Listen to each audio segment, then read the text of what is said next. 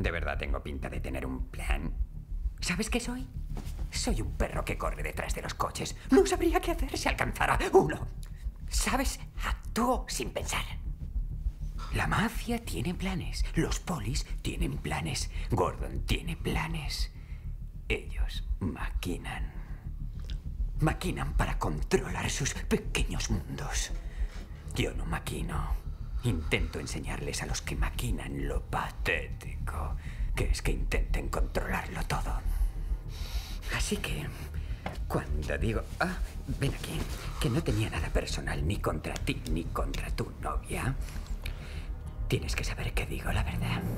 Los que maquinan son los que te han hecho esto. Tú maquinabas, tenías planes. Y mira cómo has acabado. Solo he hecho lo que mejor sé hacer. He cogido vuestro plan y le he dado la vuelta. Mira lo que le he hecho a esta ciudad con unos cuantos bidones de gasolina y un par de balas. ¿Mm? ¿Sabes qué? ¿Sabes qué he notado? A nadie le entra el pánico cuando todo va según lo previsto. Aunque lo previsto sea terrible. Si mañana le dijera a los medios, por ejemplo, que se van a cargar a un violador o que un transporte de tropas va a volar por los aires, a nadie le entraría el pánico, porque todo iría según lo previsto. Pero cuando digo que un simple alcalde va a morir, entonces la gente se vuelve loca. Instaura una pequeña anarquía. Altera el orden establecido y comenzará a reinar el caos. Soy un agente del caos. ¿Y sabes qué tiene el caos? Que es justo.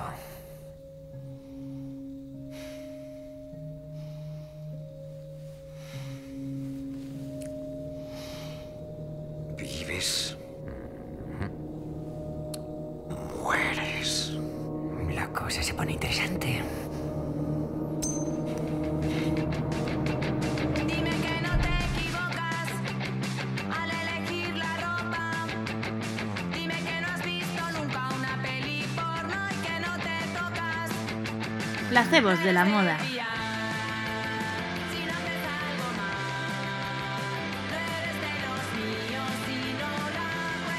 cagar. Hola de nuevo, bienvenidos a un nuevo capítulo del podcast Placebos de la Moda. Yo soy Blanca Gómara Miquel Izurieta. Ana Muñoz. Y bueno, en el último capítulo eh, nos quedamos reflexionando sobre el conformismo social en grupo y el papel de las influencers. Y ahora que estamos ya avanzando y saliendo de toda esta crisis pandémica mundial, eh, me llama la atención una noticia que salió en el periódico El Salto y que tenía mucho que ver con esto que estábamos hablando la semana pasada. ¿Os suena la noticia de la carta de los trabajadores de Myanmar a las grandes empresas de fast fashion? Bueno, parece que esta vez eres tú la que has venido a hacernos un examen, Blanca. Llena de energía. Eh, sí, desde luego, o sea, que nos movemos un poquito dentro de esto. es- La carta ha dado, al final la ha compartido mucha gente en LinkedIn y en redes sociales y la verdad es que da que hablar. Sí, la verdad es que es chocante y a mí una de las cosas que más me ha llamado la atención es que los que trabajamos en moda a lo mejor sí que nos hemos enterado, pero no ha sido algo que haya saltado a la palestra, que la gente común haya leído o haya sido publicada en varios medios, sino que se ha quedado en algo bastante resumidito, ¿no? Sí, yo es más, o sea, casi al principio, bueno, cuando salió no me di cuenta y ya a los días creo, no sé si fuiste tú, Blanca, la que me dijiste, ¿has visto el artículo tal? Y es cuando, es cuando lo vi y me enteré. O sea, yo sí que había visto por Twitter que, que había movida con los trabajadores de Myanmar, pero la carta realmente no la vi. Ya, para ponernos un poco en contexto, bueno, de datos interesantes del artículo del Salto son algunas frases que, si no me equivoco, rescatabas tú, Ana. Sí, bueno, a ver, a mí lo que me llama la atención es que ellos no dicen nada del otro mundo, ¿no? Al final, pues hacen alusión a que el, el sexto hombre más rico del mundo y que, o sea, con el importe de lo que cuesta su, su avión privado podrían pagarse más de 40.000 veces los sueldos anuales de todos esos trabajadores. O sea, no me parece que estén reivindicando nada del otro mundo. Sí, y también hacían referencia a los posts que habían hecho estas empresas a- ante toda la revolución de Black Lives Matter. Y decían que personas con intereses y con esos, esa fijación por la igualdad a nivel mundial entenderían la necesidad de, de que ellos pues también tuviesen salarios dignos. Pero es que si no hay dinerito detrás de la fotito de Black Lives Matter, no les interesa a los señores de la industria de la moda. Claro, y al final volvemos a lo mismo que están reivindicando igualdad de condiciones, derechos laborales, todos somos iguales, eso ¿para quién? Bueno, era llamativo también que cuando salió esta carta yo me puse a investigar y eso de los datos, datos, datos, a, a buscar la carta original y encontré las respuestas de tres de las empresas a las que interpelaban, de Inditex, Mango y de Bestseller, a estos trabajadores y a su vez la contrarrespuesta de los trabajadores a todas estas personas. Y una de las cosas que más me llamaba la atención era precisamente que estaban hablando de un tema que ya salió a la palestra también hace dos meses aproximadamente con una noticia del New York Times y es que en esta crisis post-coronavirus lo que está ocurriendo es que a los trabajadores que están sindicados les están despidiendo frente a, las- a los trabajadores no sindicados. Es decir, eh, estos trabajadores están re- reivindicando medidas de salud en el puesto de trabajo, algo que estamos haciendo todos los países occidentales, y al mismo tiempo eh, están siendo despedidos por hacer eso. Es que además eh, hay que tener en cuenta que en la carta dicen que están cobrando 3, dólares al día. O sea, que no están diciendo que quieren mejorar sus condiciones, sino que están diciendo, por favor, eh, no, no utilicéis la pandemia para joder nuestros sindicatos, que son los que están eh, ayudando a mejorar nuestras condiciones de trabajo. O sea, no, no están diciendo subirme los salarios, no están diciendo mejorarme las condiciones de trabajo, están diciendo no seáis tan cabrones como para jodernos más. Sindicatos que además surgieron a partir de la, de la catástrofe de Rana Plaza, de la que ya hemos Ujú. hablado en este podcast. A ver, al final sorprende que realmente lo que se pide, o sea, lo que normalmente piden esos trabajadores no es nada del otro mundo ni nada que no se pueda conseguir, ¿no? Es como, por lo menos, pagarme un sueldo digno que me permita cubrir las necesidades básicas y al final mm, no es, no es nada descabellado y no sé cómo no se puede, no se llega a, a eso y no sé cómo no se puede entender. Bueno, en realidad sí que, sí que sé lo que pasa, pero resulta difícil de entenderlo. Sí, al- los trabajadores concluían la carta, la última carta de respuesta a esas empresas, pidiéndoles que, por favor, sobre todo, no se marchasen de sus fábricas, que intentasen solucionar la, la situación, ayudarles a no ser despedidos a los que estaban sindicados y que interviniesen, pero sobre todo que no retirasen las producciones. Sí, sí, es que al final son tan dependientes de, de estas grandes marcas que al fin y al cabo, o sea, están como en el limbo, ¿no? O sea, tienen que exigir, porque obviamente tienen que exigir, pero es que tampoco pueden exigir demasiado porque la, la empresa dice, vale, pues no, no me da las condiciones que quiero, cambio mi fábrica a otro país y ya está, no hay problema. Bueno, Y, resulta- eh, sí. no, no, no, Didi. Que resulta curioso que al final la respuesta de las empresas o de los que están al cargo de responder a eso, porque no son ni los ca- cargos, los, los grandes, los, los que mandan detrás de, de eso, pues al final sus respuestas son como aludiendo a la responsabilidad o diciendo no podemos hacer nada, pero no podemos hacer nada, ¿hasta qué punto no podemos hacer nada?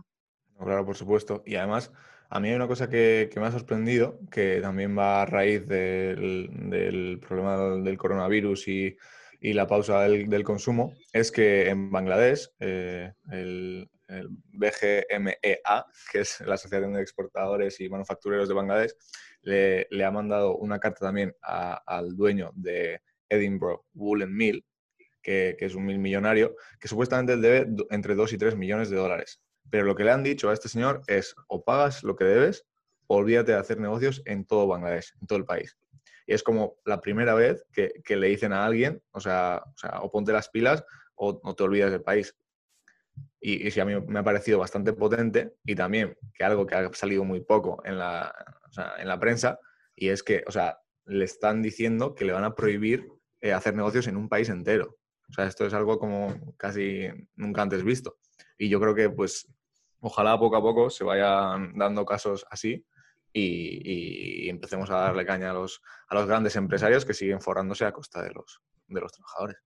Bueno, un ultimátum, eso sí que es algo visto, algo no visto más bien en esta industria. ¿Qué pasaría si de pronto decide el principal país productor de moda eh, dejar de abastecernos? Bueno, sería algo interesante analizar, ¿no? La verdad Sí, es que sí, eso daría para todo un nuevo podcast. si, lo queréis, eh, si lo queréis buscar, eh, se llama Philip Day, el, el billonario, y la empresa es Edinburgh Woolen Mill Group. La pronunciación está regular, pero bueno, ahí vamos. Pues es súper interesante y yo creo que nos lleva mucho a pensar en uno de los grandes problemas que tenemos dentro de la industria de la moda. Fíjate, Ana, tú estabas hablando de- del tema de la responsabilidad y la responsabilidad es la gran perdida dentro de un sistema lineal, que al final es el sistema que estamos describiendo y, y que estábamos explicando el otro día también con el algodón, ¿no? Eh, pero realmente, ¿tenemos muy claro de qué hablamos cuando hablamos de sistemas lineales? Bueno, al final yo creo que, o sea, lo vas a explicar mejor tú, porque al final es tu capítulo, ¿no? Pero sí que hay como muchos estudios alrededor de eso que, que dicen como que tendemos a aludir la responsabilidad cuando, cuando eh, tenemos la sensación de que el mandato viene de un cargo superior a nosotros. Eh, los, tal y como se produce y tal y como está planteado todo en este sistema funciona así y yo creo que al final pues las respuestas van ahí porque realmente la gente que da esas respuestas no tiene la sensación de ser responsable de lo que está pasando. Ya. O sea, yo, o sea, ahora que estoy súper, súper, súper in en la serie The Wire, o sea, es todo el rato igual. O sea, habla sobre la policía de Baltimore y es todo como, "Mm, chain of command, o sea, cadena de mando. A mí no me digas nada, no es mi culpa. Te voy a joder vivo, pero yo tengo que seguir las órdenes porque quiero que me, que me asciendan. Entonces, pues, o sea, es que es el problema de los sistemas de los que hablas, Blanca.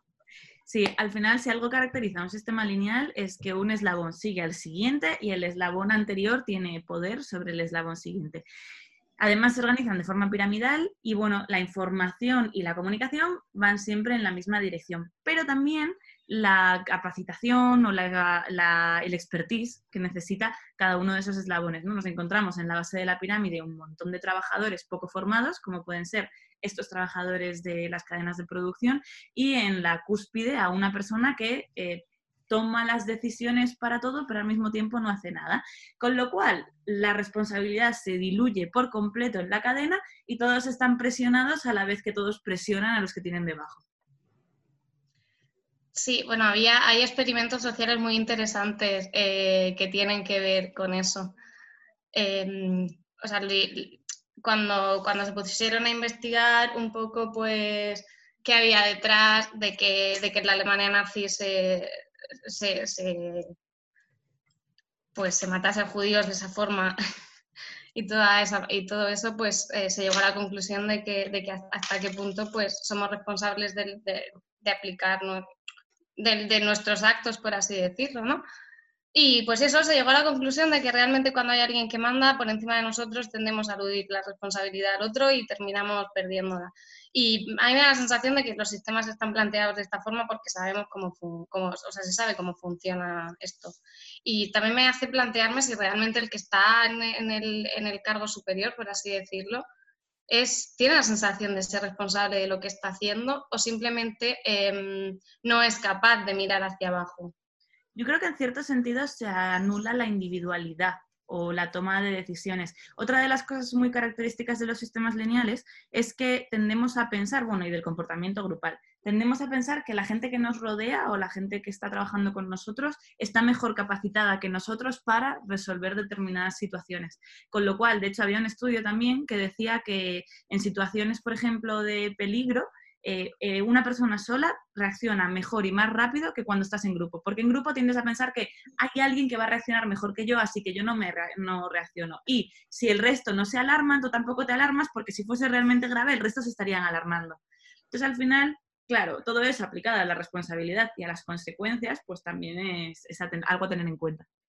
Sí, yo recuerdo clases de, de psicología social en la que, en la que se, se hacían muchas comparativas también con el funcionamiento al final de cómo se funciona en un pueblo, cómo se funciona en una gran ciudad.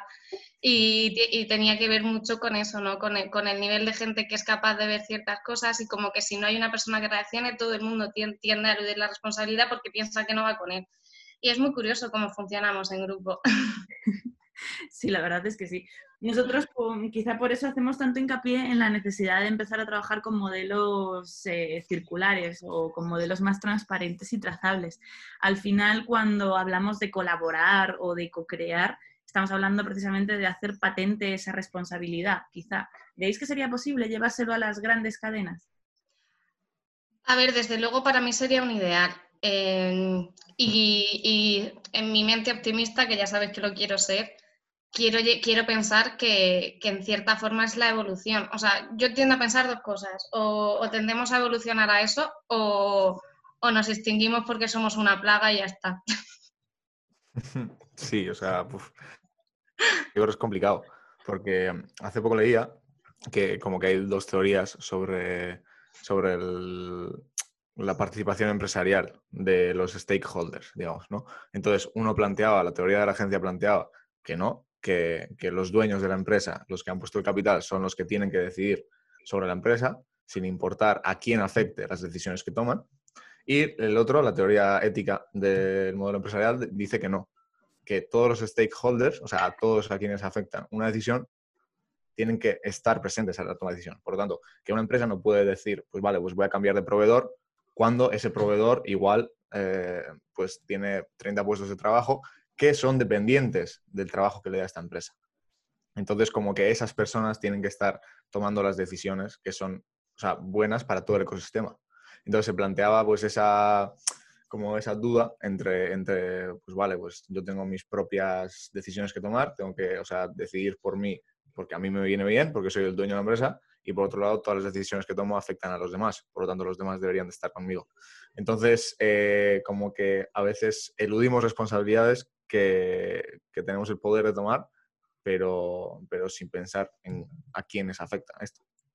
Fijaos qué interesante. Leía también cuando estábamos preparando este podcast un artículo de que todo esto al final son mecanismos de innovación y ponían de ejemplo la empresa Booking. Booking es una empresa de alquiler, bueno, de habitaciones en hoteles y también de coches y si no me equivoco de aviones, ¿no? Y contaban que tienen hasta 50.000 modificaciones o innovaciones que prueban y testean anualmente frente a otras empresas que a lo mejor tienen una al año o dos al año y es precisamente por la cadena de mando que tienen. En Booking cada persona es responsable de su trabajo y por tanto también de sus procesos de innovación, pero les invitan a que innoven constantemente. Entonces, aunque, eh, por ejemplo, el diseñador vaya a lanzar una página web, una landing page, que sea totalmente distinta a la que había antes y la mitad del equipo crea que va a fracasar, en el momento en el que el diseñador lo quiere probar, el diseñador es el que decide que se prueba. Y todos lo tienen que aceptar.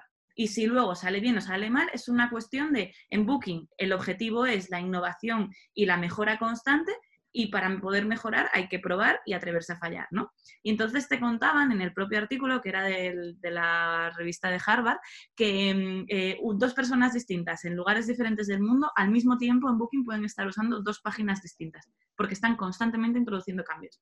Entonces, claro, eh, este concreto era un lanzamiento que iban a hacer de pasar de todas las pestañas y todas las sugerencias de viajes a una web súper simple en la que te ponían qué fechas tienes, a dónde quieres ir y qué quieres reservar. No te ofrecían opciones de compra, compra, compra, sino que era más bien como qué quieres o qué necesitas, que te vamos a dar lo que tú quieres, concretamente. Y la mitad de la empresa creía que iban a fracasar y bueno, de hecho fue triunfó, fue muy bien el experimento.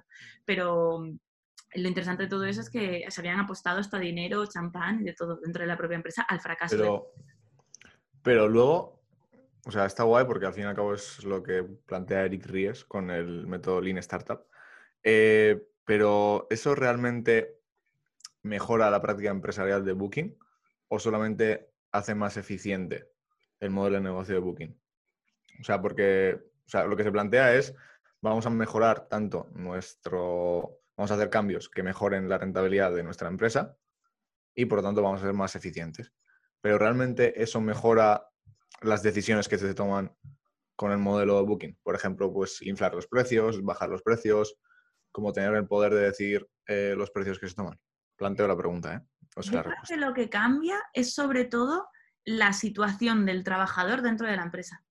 Creo que consigue engagement por parte del trabajador en la empresa, porque el trabajador está motivado con su propio trabajo, siente la responsabilidad de lo que está haciendo y al mismo tiempo también las motivaciones de intentar mejorar sabiendo que su equipo está con él, salga bien o salga mal. Con lo cual estás potenciando que la persona realmente se implique en el proyecto. De la otra forma al final eres un mandado. No, eh, tienes, no tengas ideas porque no vas a decidirlo tú. Y aquí es, o sea, la identidad se tiene en cuenta. Al final sí que parece que podría ser beneficioso mm, para todas las empresas. O sea, yo veo un ideal en el que en un sistema de, de producción o en un sistema de trabajo como que toda la gente que forma parte de ese proyecto se tenga en cuenta por el trabajo que hace, ¿no? Y, y más a un nivel igualitario, el- yo aporto en mi campo, tú aportas en el tuyo y vamos, y, y vamos a intentar ver cómo, cómo solucionamos todo eso, por lo menos a nivel de trabajo interno de los trabajadores. Y, y yo creo que si en, en- en todas las empresas, en todos los sistemas de producción se aplicase un poco más eso, cosas cambiarían. Y sí que tiene más que ver con sistemas circulares, ¿no? Venga, pues os lanzo un reto para cerrar el episodio de hoy. Am, ¿Cómo se podría solucionar, según cada uno de nosotros, la actual situación post-coronavirus en Myanmar? Uf, que difícil, ¿eh? ahora. ¡Tan, tan, tan! Al final era un Eh, examen. Joder, y tanto. Eh, pues, pues, pues está complicado el tema. Ana, ¿quieres empezar tú? A ver, yo en un mundo utópico me voy a lanzar y voy a resbalar muchísimo.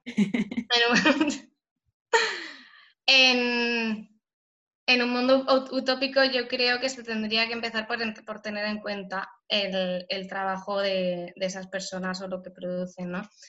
Y, y- y quizá pues desde arriba mm, cuestionar. Es que no, ahora mismo no lo veo. O sea, en, en un mundo utópico lo solucionaría, pero ahora mismo tal y como está planteado no, no le veo una solución.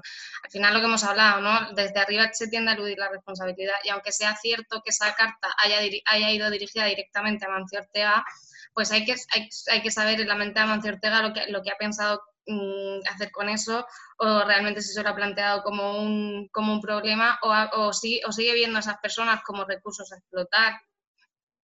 Entonces es muy difícil. Desde luego, para mí lo ideal sería tener en cuenta a todos los trabajadores que están trabajando para ti y un poco tener en cuenta que si yo quiero que me paguen un sueldo digno por el trabajo que estoy haciendo, que se me valore lo que estoy haciendo, pues tengo que tener en cuenta quién produce para mí, ¿no? Y también volver un poco atrás y decir, bueno, cuando yo me he visto en esa situación me ha gustado que me valoraran, ¿no? Vale, esa es una buena respuesta. Mike, te toca. Pues es que está, es que realmente, o sea, si el objetivo de que de llevar tu, una parte de subcontratada de tu producción a Myanmar es reducir los costes, es que realmente igual o sea, es el modelo empresarial el que, el, que, el que tiene el problema y no realmente pues qué es lo que está pasando en Myanmar.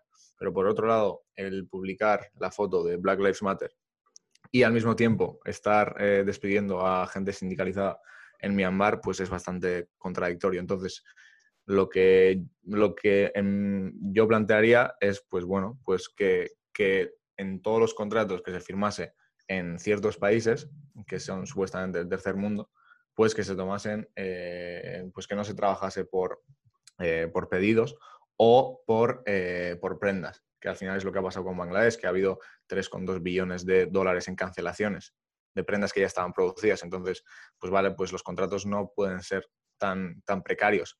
Tienen que ser con una, con una vista de X años, pues con unas condiciones en donde no vas a poder despedir eh, pues porque te da la gana a trabajadores sindicados o no sindicados y pues como un poquito dándole la vuelta a, a, a esos contratos que se firman que son tan opacos y que al fin y al cabo estas empresas no quieren enseñar porque supuestamente están poniendo en peligro toda su trazabilidad empresarial y ta, ta, ta. Entonces, para mí eso es una mentira porque al fin y al cabo el cambio tiene que venir desde la transparencia de todas las empresas. O sea, por ejemplo, en BAS creemos que la, eh, la transparencia radical es la, la solución a, a, a, la industria de la moda porque tenemos que enseñar dónde producimos, cómo producimos y cómo están eh, las condiciones de todos los trabajadores, tanto, tanto aquí como allí, como, como donde produzcamos. Entonces, si empezamos a cambiar los tipos de contrato, a, si empezamos a entender que, no sé, es que me estoy liando y quiero decir muchas cosas, pero bueno, que eso, que tenemos que cambiar la manera en que operamos y en que firmamos los contratos en, en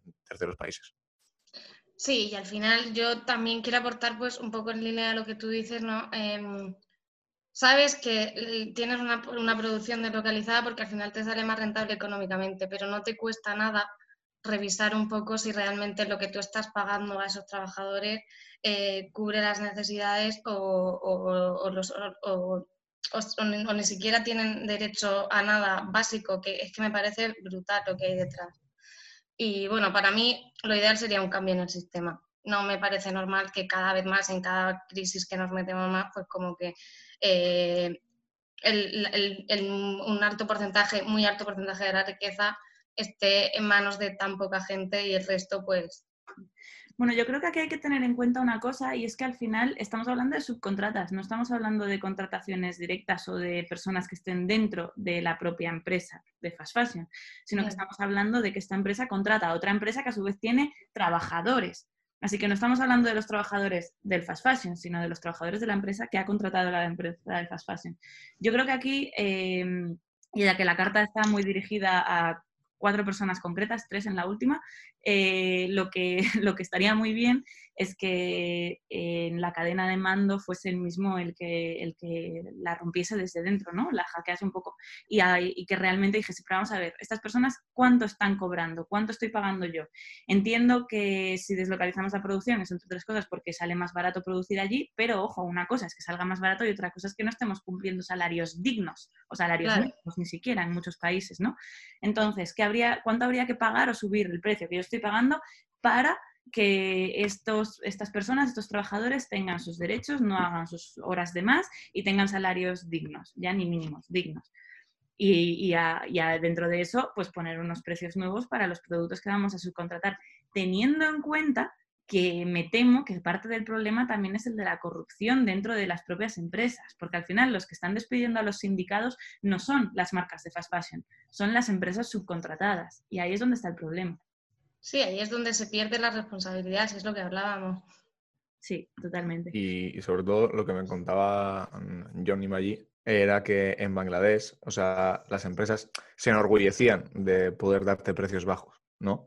O sea, que son las mismas empresas de allí que las que, las que realmente pues, toman decisiones que, que no van acordes a, a- a ciertos valores.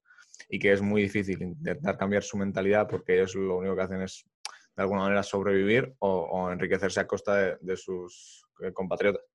Pero bueno, que, o sea, que, es, que es la pececilla que se muerde la cola y al fin y al cabo, pues que es que la solución no es tan fácil. Si pudiésemos encontrar la solución en un podcast de 30 minutos, ojalá, pero, pero yo, yo creo que no va a ser. Entonces, hay que organizarse, hay que movilizarse, queda mucho trabajo, mucha reflexión y, y probar muchas cosas nuevas. Sí, al final yo creo que está en lanzar mensajes que por lo menos hagan reflexionar y, y poco a poco pues que vaya calando el mensaje y que se planteen cosas. Si tuviésemos, como bien dices, si tuviésemos la solución no estaríamos haciendo un podcast de 30 minutos, estaríamos aplicando soluciones. ¿no? Pues yo creo que con estas reflexiones y con más ganas de reflexionar, nos dejamos por el episodio de hoy y nos vemos en el Right. siguiente. Pues Uh, nada, está interesante. Hasta luego. Hasta pronto. Placebos de la moda.